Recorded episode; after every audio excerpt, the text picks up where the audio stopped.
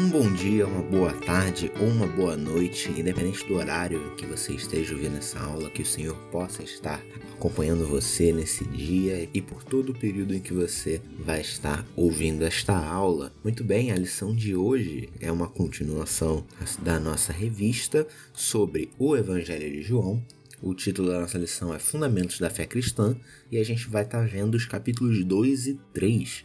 Na aula de hoje a gente vai estar tá passando por dois capítulos inteiros aqui do Evangelho de João.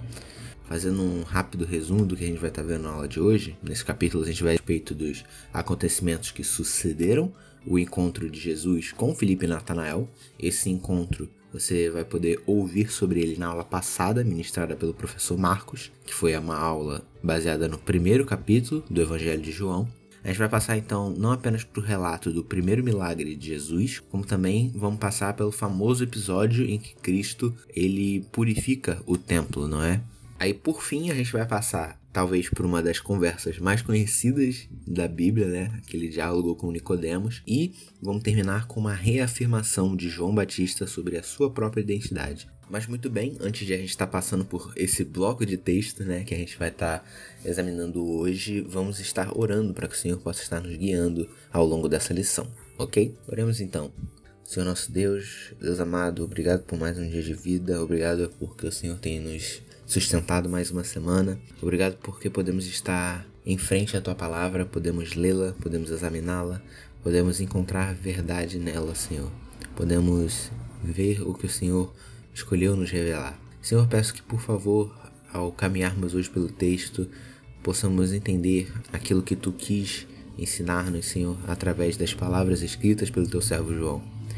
Senhor, peço que nada do que eu fale hoje venha do meu coração, mas que tudo possa estar vindo de ti.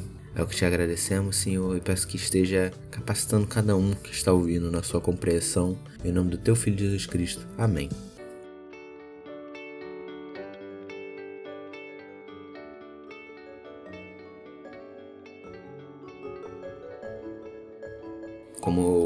Falamos, hoje basicamente vamos estar passando por quatro momentos. O primeiro é o milagre em Caná da Galileia, que é a passagem de João 2 do verso 1 até o verso 11. Eu vou pedir para você ler esse texto antes, porque se a gente ler todo o texto que a gente vai estar analisando hoje, a nossa aula vai ficar bem extensa. Pausa a aula. Já leu?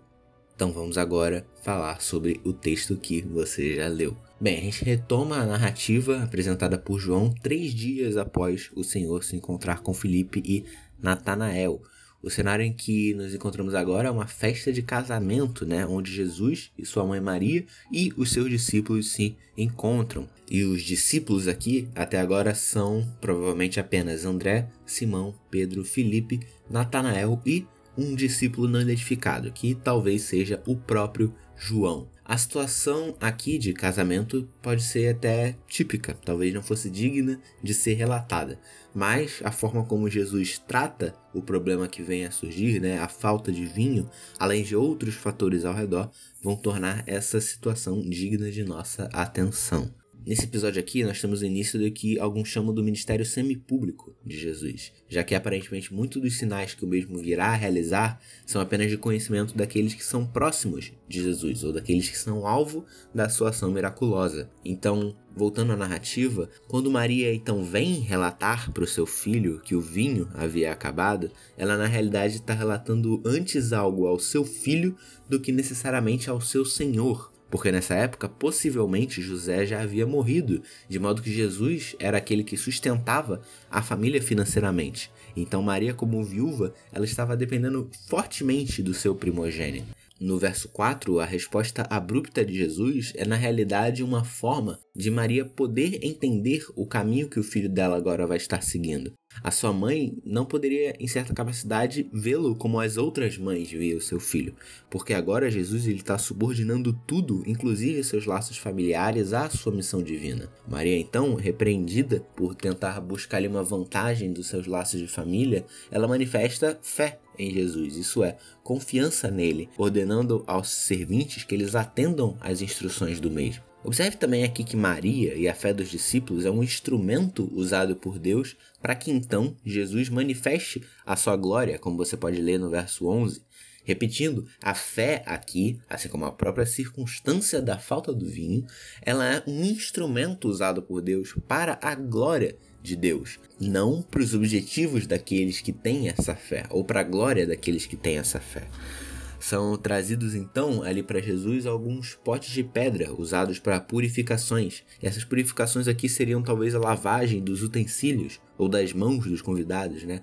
A gente às vezes pensa em purificação apenas como um termo moral ou como um termo, vamos dizer, cerimonial, mas purificação no sentido mais, vamos dizer, básico é isso, né? Limpar. Carson, ele também em especial afirma que talvez aqui nesse milagre tenha uma intencionalidade de Jesus de demonstrar tipologias. Como assim? Vou abrir aspas aqui para o Carson. Ele fala: o propósito deles prover uma pista para o significado do relato. A água representa a velha ordem da lei e os costumes judaicos que Jesus estava para substituir com algo melhor e o milagre aqui realizado por Jesus ele é grandioso. A produção de vinho não é um processo rápido, não é um processo veloz, mas ao passar pelas mãos de Jesus, todos os seis jarros de água com capacidade entre 80 e 120 litros, eles transformam-se em vinho.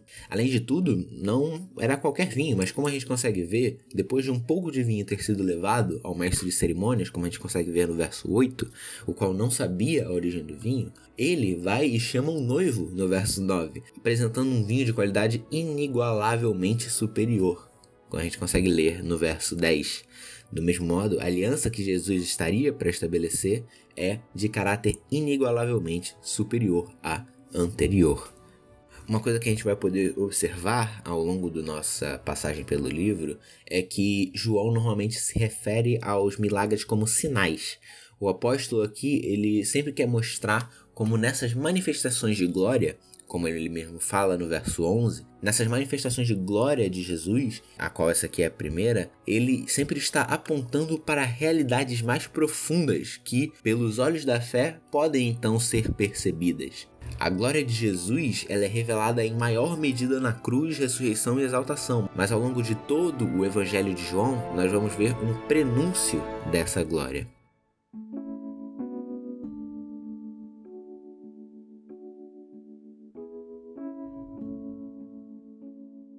Chegando agora no segundo episódio que a gente vai estar tratando, que é a purificação do templo, ela vai dos versos 12 a 25 do capítulo 2. Então vou pedir de novo para você pausar a aula e ler dos versos 12 até o verso 25. Muito bem, já leu? Ok. Agora, após a festa de casamento, junto com seus discípulos, sua mãe e seus irmãos, Jesus foi para Carfanaum, como a gente consegue ler no verso 12, partindo em seguida para Jerusalém, como a gente lê no verso 13. E a ida de Jesus para Jerusalém foi para que eles comemorassem a Páscoa no templo. O templo no qual a gente vai estar aqui se referindo é o segundo templo de Jerusalém, que começou a ser construído no ano 20 a.C., foi concluído no ano 64 depois de Cristo e então foi destruído no ano 70 depois de Cristo. O local onde hoje é o Muro das Lamentações é tudo que resta desse templo os animais que Jesus encontrou no templo, como a gente lê no verso 14, eles eram usados na adoração sacrificial, e a venda desses animais era conveniente, porque os judeus que vinham de longe não teriam que trazer seus animais de tão distante para poder oferecê-los em sacrifício. Em uma outra época, os mercadores eles colocaram suas barracas na encosta do Monte das Oliveiras, mas nessa ocasião eles estavam no pátio do templo. Jesus ele então tem uma reação vigorosa ao que ele vê sendo realizado ali no templo. Jesus ele estava combatendo a atitude não só dos mercadores e cambistas, como também dos fiéis que realizavam compras e tornavam aquele local de adoração um templo para o dinheiro. Cristo, ele então expulsam aqueles que estão na casa do Pai, demonstrando na realidade a sua autoridade sobre o templo. O mesmo, ele chega a usar um chicote de cordas para expulsar dali os animais, como você pode ler nos versos 15 e 16. Mas a gente não pode achar que a ação de Jesus aqui tinha sido vista como violenta. Caso ela tivesse sido, as tropas romanas que vigiavam o complexo do templo teriam feito uma represália ao Messias de Israel. Acho que eu, na realidade, não precisaria nem dizer isso, mas só para garantir. Jesus não atacou as pessoas com o chicote.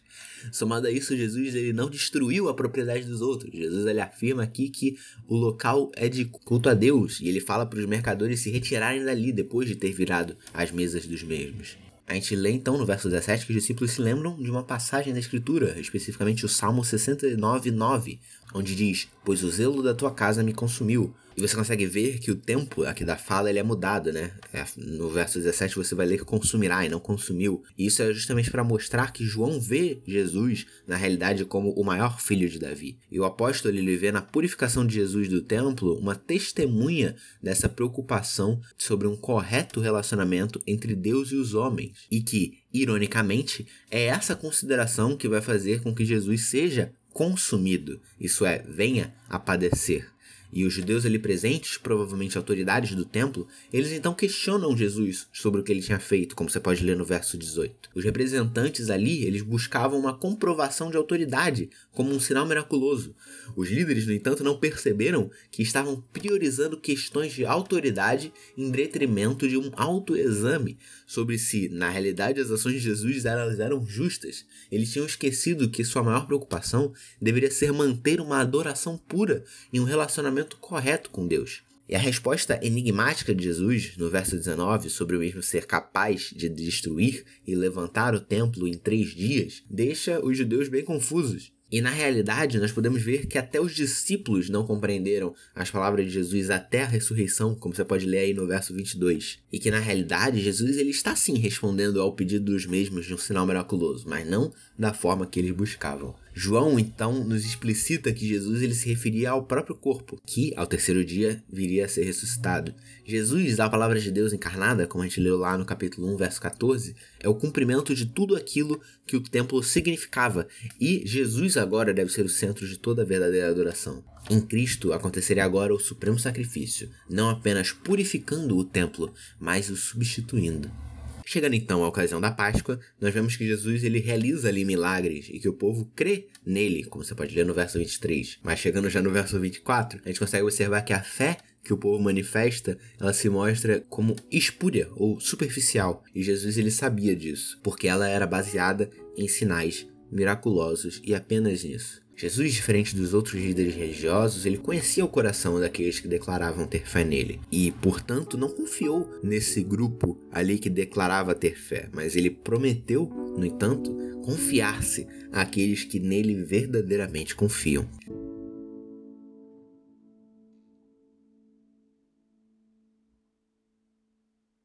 Chegando agora na terceira história que acompanha nossa aula, vou pedir para você ler João 3, dos versos 1 até o verso 21. Muito bem? Pausou? Já leu? Ok, vamos agora caminhar pelo texto. Jesus ele vai agora, na realidade, no Evangelho de João, passar por vários diálogos com indivíduos altamente diferentes, que incluem a mulher samaritana, um oficial gentio, o homem no tanque de Betesda, dentre outros. Antes de todos esses, no entanto, a gente tem aqui narrada a interação de Jesus com Nicodemos, um líder judeu da ordem dos fariseus. E Nicodemos aqui ele se inclui num grupo que testemunhou esses milagres de Jesus que a gente leu anteriormente, nos versos 23 a 25 mas que acaba ficando curioso. E como a gente vê no verso 2, ele se aproxima do Messias.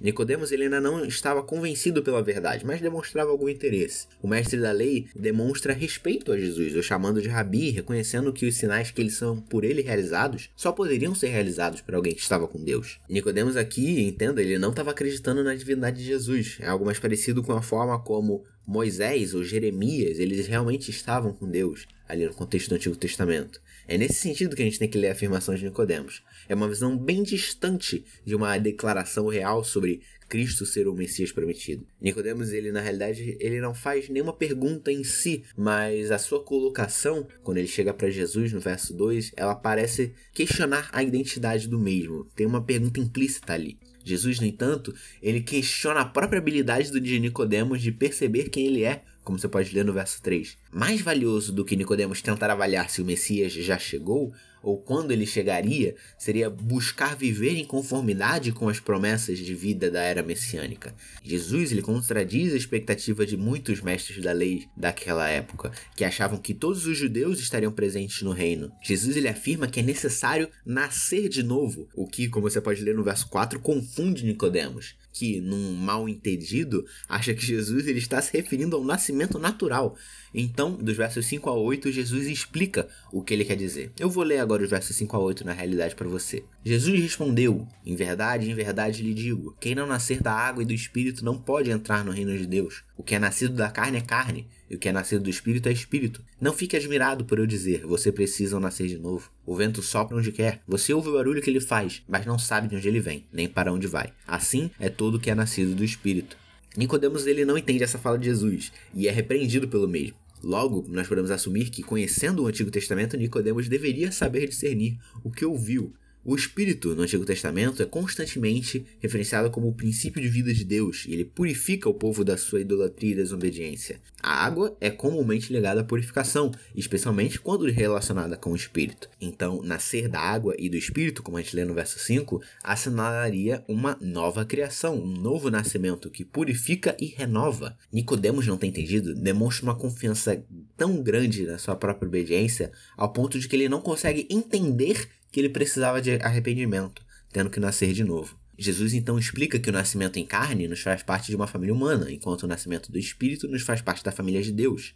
A questão aqui não é uma comparação entre aspectos da natureza humana, mas sim entre os seres humanos e Deus. Aqueles que nascem de novo tornam-se filhos de Deus. A colocação de Jesus se estende aqui não apenas para Nicodemos, mas também para toda a humanidade. E o que está aqui na mente de Cristo provavelmente é a imagem do vale de ossos secos. Em Ezequiel 37, quando o sopro de Deus os concede vida. O Espírito de Deus é que move os nascidos de Deus e que gera o novo nascimento, não podendo ser controlado por nós. O poder do Espírito estava relatado nas escrituras que Nicodemos tanto estudou. Isso é tão claro que, quando mesmo não entende de novo no verso 9, demonstrando incredulidade, Jesus responde a ele de forma mais áspera. Jesus então afirma que é testemunha da sabedoria que vem do alto e novamente compara o material ao espiritual no verso 12, mostrando que a sabedoria de Nicodemos estava muito distante de entender as coisas do alto. Não faltava conhecimento a Nicodemos, faltava fé para poder discernir o seu conhecimento. Jesus, então, sendo testemunha pessoal das coisas celestiais e querendo demonstrar o propósito da vinda do Filho do Homem, ou seja, conceder vida eterna àqueles que nele crerem, faz uma comparação ao episódio de números 21, nos versos 4 a 9. E o mesmo faz isso para que Nicodemos possa novamente observar como o Antigo Testamento dava testemunho do mesmo. Chegando agora talvez o texto mais conhecido da Bíblia, é possível argumentar que nenhum outro versículo na Bíblia é mais citado por cristãos? Talvez hoje em dia, sendo alcançado lentamente por Mateus 7.1, Nesse versículo a gente tem o início, na realidade, de um comentário de João. Aqui não é mais uma fala direta de Jesus. Aqui a gente tem esse comentário de João sobre a passagem anterior. O primeiro de dois comentários dele nesse capítulo. Vamos ler a passagem versos 16 e 17. Porque Deus amou o mundo de tal maneira que deu seu Filho unigênito para que todo que nele crê não pereça, mas tenha vida eterna. Porque Deus enviou o seu Filho ao mundo, não para que condenasse o mundo, mas para que o mundo fosse salvo por ele. E esse parágrafo expressa a missão do filho e as suas consequências. Antes de qualquer coisa, a própria missão do filho é uma consequência do imenso amor de Deus. Esse amor do pai por gente de toda a tribo ao ponto de dar o filho é ainda melhor entendido quando a gente vê João mencionar tantas vezes nos próximos capítulos o quanto o filho e o pai se amam. E o propósito de Deus no envio do seu filho é salvar gente não merecedora, mas que por ele é amada, salvando-os então da condenação. No verso 18, então, João cria uma distinção bem clara entre dois grupos: os que creem e os que não creem, os que necessitam de um Salvador e negam essa necessidade, e os que confiam no Filho de Deus. A condenação é contraída pelo próprio indivíduo que está valorizando mais o seu orgulho do que a sua integridade, amando as obras mais que pratica. E simultaneamente, esse também tem medo e vergonha das obras que pratica, escolhendo esconder-se nas trevas como a gente pode ler no verso 20. Aquele que se aproxima de Cristo, no entanto, e então vivendo numa prática de boas obras, não bajula-se ao praticar as mesmas, porque ele sabe que todas são feitas em Deus, por intermédio do poder de Deus.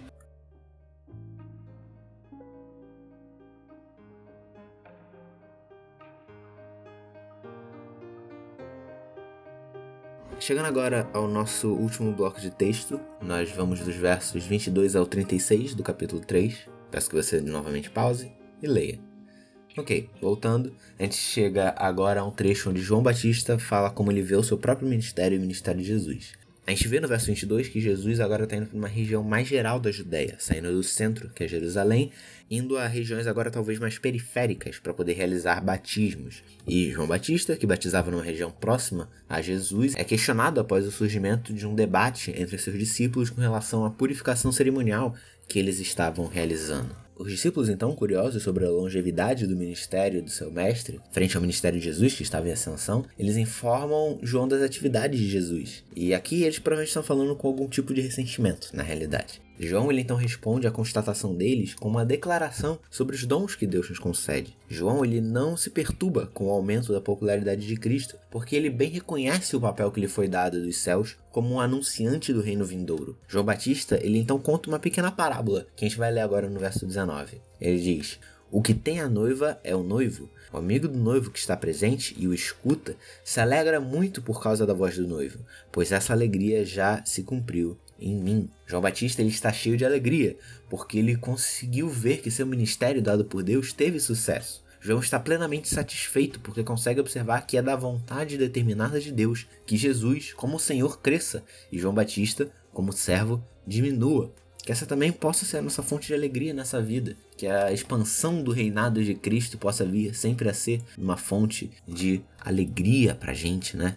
E depois disso a gente chega a mais um comentário do evangelista sobre a passagem anterior, e com isso a gente também vai fechar nossa aula de hoje. João ele explica por que Jesus deve crescer. Jesus é a palavra encarnada, ele tem lugar acima de todos porque ele vem do alto. João Batista podia chamar ao arrependimento, mas só Cristo poderia oferecer a regeneração através do Espírito Santo. João, ele reforça, no entanto, a avaliação de Jesus sobre a incredulidade e aversão da humanidade àquele que vem do céu. Deus ele falou por muitos mensageiros, cada um recebendo uma medida do Espírito. E João ele aqui está afirmando que Jesus, no entanto, oferece Espírito sem qualquer limitação de medida a todos aqueles que recebam o testemunho de Deus manifestado por ele. O Filho é enviado como perfeito porta-voz do Pai e cumpre em amor perfeitamente a vontade do Pai. E a gente chega ao ápice de todo o capítulo, que resume todo o discurso de João até agora. No verso 36 a gente lê: Por isso, quem crê no Filho tem a vida eterna. Quem se mantém rebelde contra o Filho não verá a vida, mas sobre ele permanece a ira de Deus. O que João está aqui nos apresentando é que não crer no Filho é, em última instância, uma desobediência. Enquanto os crentes já desfrutam da vida eterna, os descrentes já estão sobre a ira iminente de Deus. Concluindo, na aula de hoje a gente estudou sobre transformação da água em vinho, purificação do templo, o diálogo com Nicodemos e sobre o nosso papel no reino. O tema da aula de hoje era Fundamentos da Fé Cristã, e espero eu que, ao passar por esses textos e observar vários dos temas, a gente consiga entender um pouco melhor quais são as bases da nossa fé. Vamos então orar? Senhor nosso Deus, obrigado por mais um dia de vida, obrigado por estar nos guardando, Senhor. Obrigado por tudo que o Senhor tem nos feito. Obrigado porque o Senhor é misericordioso conosco.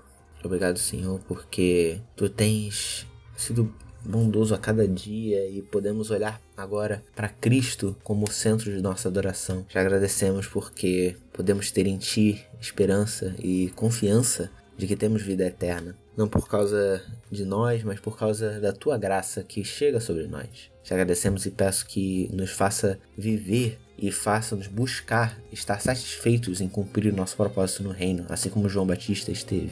Te agradecemos e te pedimos, Senhor, que esteja nos guardando essa semana. Em nome do teu Filho é o que te oramos. Amém.